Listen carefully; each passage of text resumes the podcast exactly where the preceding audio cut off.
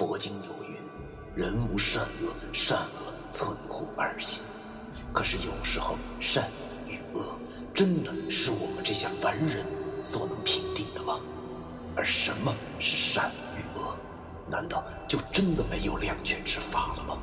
那些被现代社会定义为迷信的事物，他们很多和我们一样，同样有着感情，有家庭。难道我们真的还要为那坚强的正义而消灭他们吗？欢迎收听 FM 幺七五六八九，我当阴阳先生的大纪念。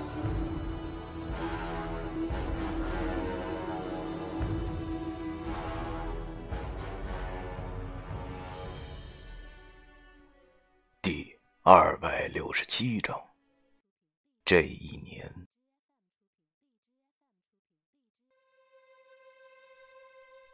吸着手指头，现在我全心尽量能早些恢复体力，因为我知道还有很多的事情等着我去做。然而，石头不知为何，却又是一副欲言又止的样子。他越是这样，我越是心急，于是心中似乎有着一股不好的预感，我便有些慌张的问石头。石头啊，有啥话你就快说吧。文书呢？文书去哪儿了？石觉明有些尴尬的笑了笑，然后叹了口气，对我说道：“老崔啊，你你你才醒，还是先休息休息吧。这些事儿，等你好了我再告诉你啊。”我靠！听他这么一说呢，明显就是有事儿啊！这不闹呢吗？这样我还哪有什么心去修什么心呀？于是我便十分焦急的对石头说：“算我求你了，成吗？咱俩也不外头，我是啥样人，你应该也知道。你赶紧告诉我吧，他们人都去哪儿了？啊？”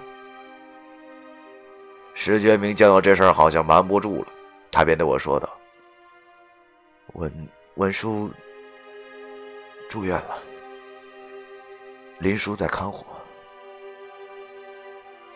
啥？我脑袋嗡的一声，文叔住院了？难道是他的病犯了吗？想到这，我不禁一哆嗦，然后便颤抖的对石觉明说了：“你说，文叔？”文叔住院了，难难道是他的肝癌？石觉明一听我这么说，便点了点头，然后对我说道：“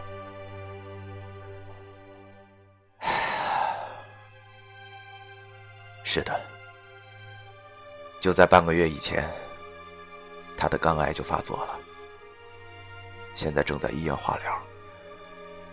他把钥匙给了我，让我来照顾你。”这怎么可能？我的脑海此时浮现出了文叔那爽朗而猥琐的笑脸。这老神棍的命为什么这么不好？为什么他大爷的？难道这就是好人应得的好报吗？我听到这，我便再也坐不住了。我慌忙的挣扎着起身，石觉明马上过来拉着我，对我说：“哎呀，你这是干什么呀？”我那时一听文叔住院了，有些失控，便对着石觉明说道。我要去看文书，你他妈放开我！其实我也知道石觉明是为了我好，但是我实在是没有办法接受文书住院的消息。我不傻，我知道这意味着什么：晚期肝癌，一旦住院，就很难再出来了。想到这儿，我鼻子一酸。眼眶也不争气的湿了，但是石觉明却没有由着我任性，他一把把我按在床上，我都不知道原来他还有这么大的力气。可能是我身体此时极度衰弱的关系吧，我倒在床上，四肢酸疼，大口的喘起了气来。只听石觉明对我说道：“冷静点，老崔，你冷静点。”你要知道，现在都什么样子了，去医院又有什么用？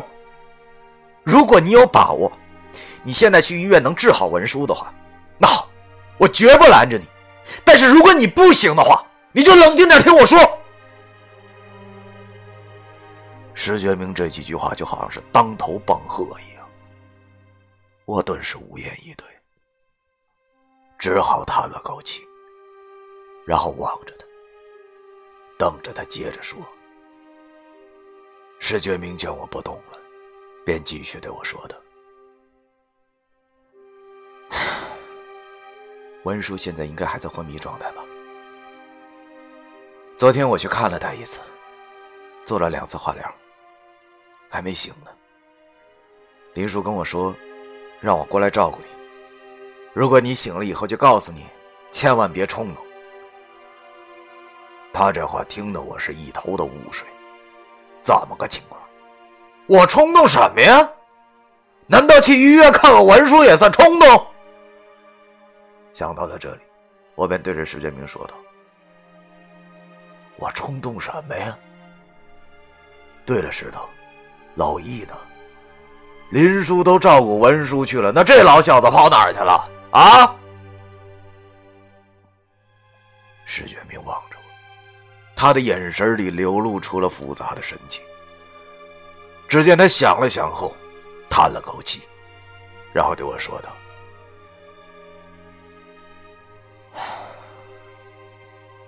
老易，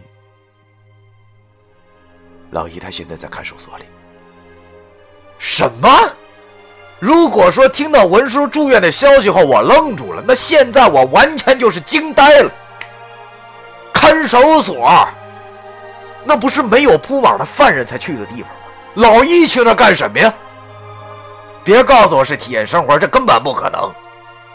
可是你要跟我说老易犯法，你打死我我都不信，因为我知道，这么善良一人，怎么可能犯法呢？我靠！我他妈下地府的时候，到底发生什么事儿了呀？怎么这么严重呢？弄得我都有些接受不了了。于是我他妈也顾不上浑身的酸疼了，一咬牙坐了起来，然后对着石头大声喊道：“什么？老易怎么进看守所了呢？这他妈到底怎么一回事啊？”很显然，我此刻如此失控的表现。石头应该一早就已经料到。只见他叹了口气，然后对我说道：“老崔，你先别慌，听我说。我怎么能不慌啊？难道老易就不是你兄弟啊？说实在的，我真有些失控了。但是此时此刻，我真的控制不住。”一想到电视里那些看守所，简直就如同苦教一般。老易已经没有亲人了，如今还落得如此下场，一个人孤零零的在看守所里，吃不吃得饱都是个问题。你这叫我怎么冷静？石觉明见我这样，便也没说什么。只见他好像有些自责的说道：“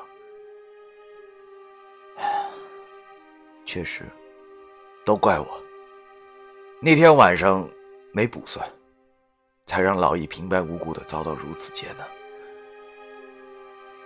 我见石头低下了头，便冷静了一些。我知道石头的个性，极其重情义，当初都可以为我挡刀。如果他能帮老易的话，是绝对不会让老易受如此之苦的。所以这其中一定有原因。想到了这里，我便强迫自己冷静了一下，然后对着石头说。不好意思啊，石头，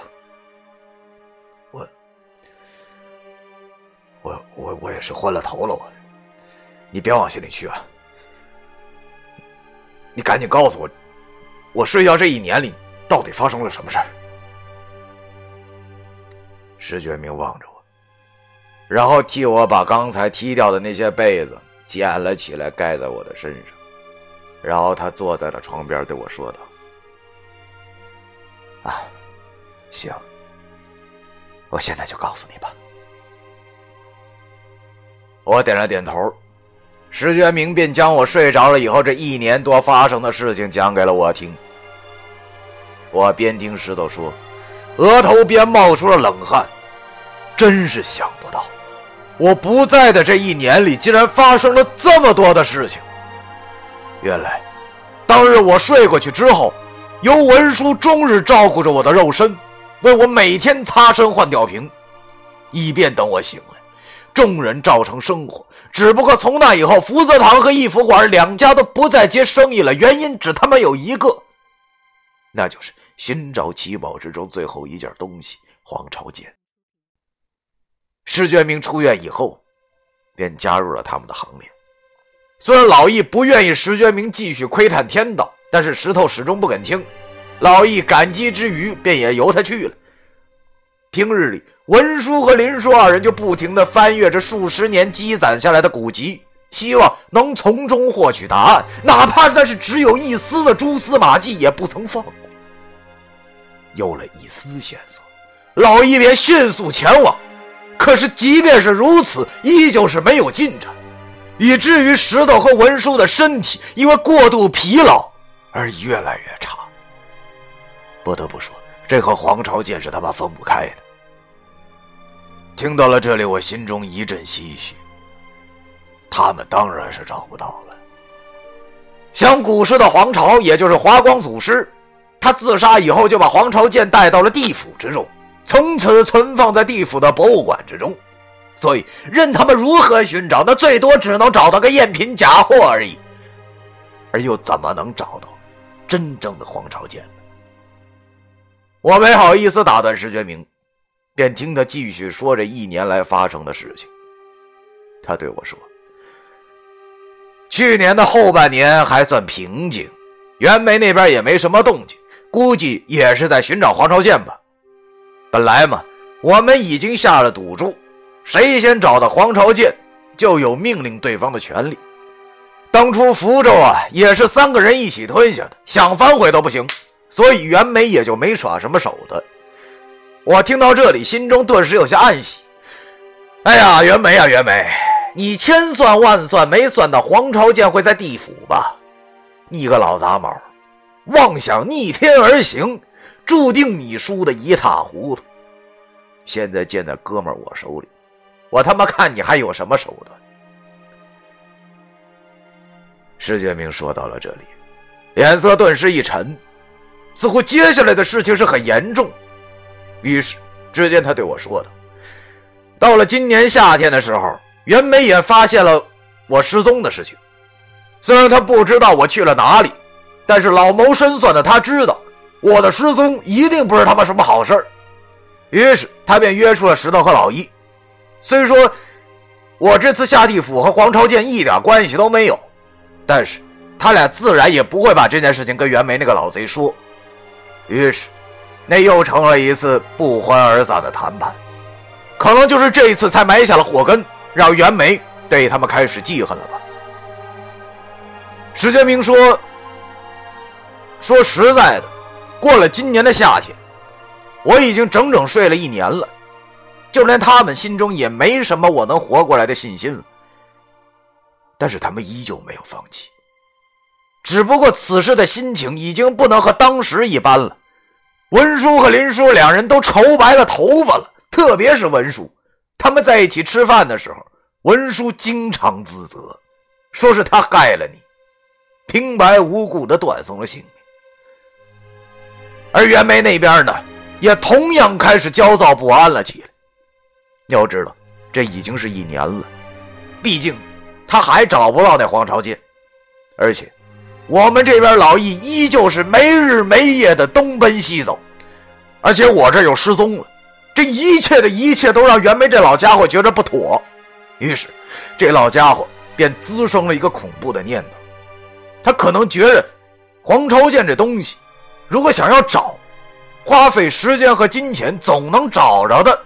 可是和三清书却不一样，为什么他不先把这三清书弄到手后，除掉我们，再安然的去找剑呢？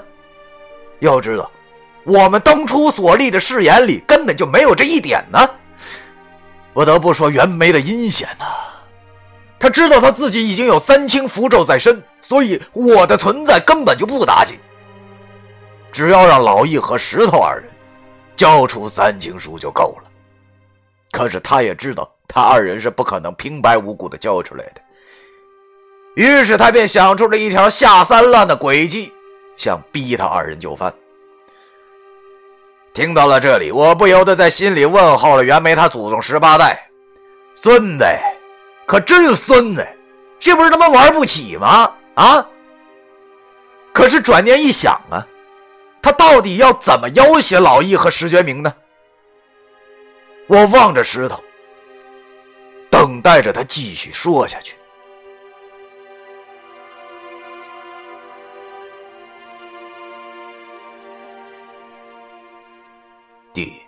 二百六十七章。